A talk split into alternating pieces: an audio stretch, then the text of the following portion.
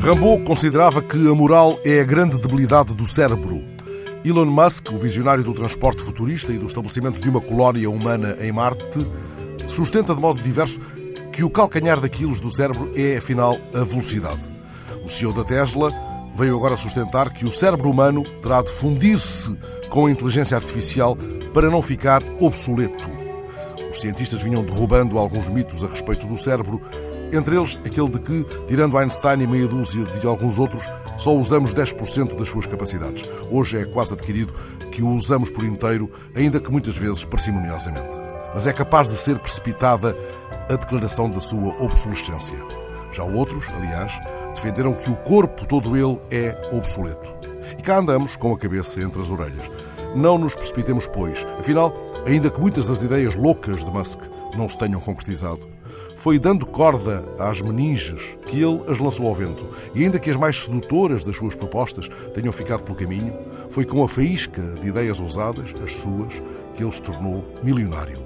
O cérebro de Musk está sempre a pisar a tábua. Com o projeto Hyperloop, ele pretende lançar-nos num tubo a 1200 km por hora. Mas muitas vezes é como se se esquecesse do travão como aconteceu quando defendeu o bombardeamento de Marte com armas nucleares, de modo a provocar na futura casa dos terráqueos um efeito de estufa que a aquecesse e tornasse habitável a prazo. Agora ele explana o seu ponto. Uma mais estreita fusão entre a inteligência biológica e a inteligência digital pode vir a ser a única forma de evitar que o ser humano se torne obsoleto, dada a lentidão do seu funcionamento. Que nos vai tramar na transferência de dados entre o cérebro e a máquina é, pelas contas dele, a velocidade.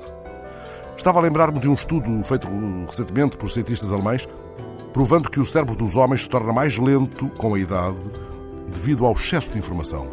Musk talvez encontre para esse problema uma solução rápida. Um bombardeamento do disco rígido. O disco rígido que cada um de nós transporta e que pode guardar, pasmai velozes gurus, 670 milhões de páginas da internet. No Dicionário do Diabo, Ambrose Bierce descreve o cérebro como um dispositivo com o qual pensamos que pensamos. Nós todos, Elon Musk incluído.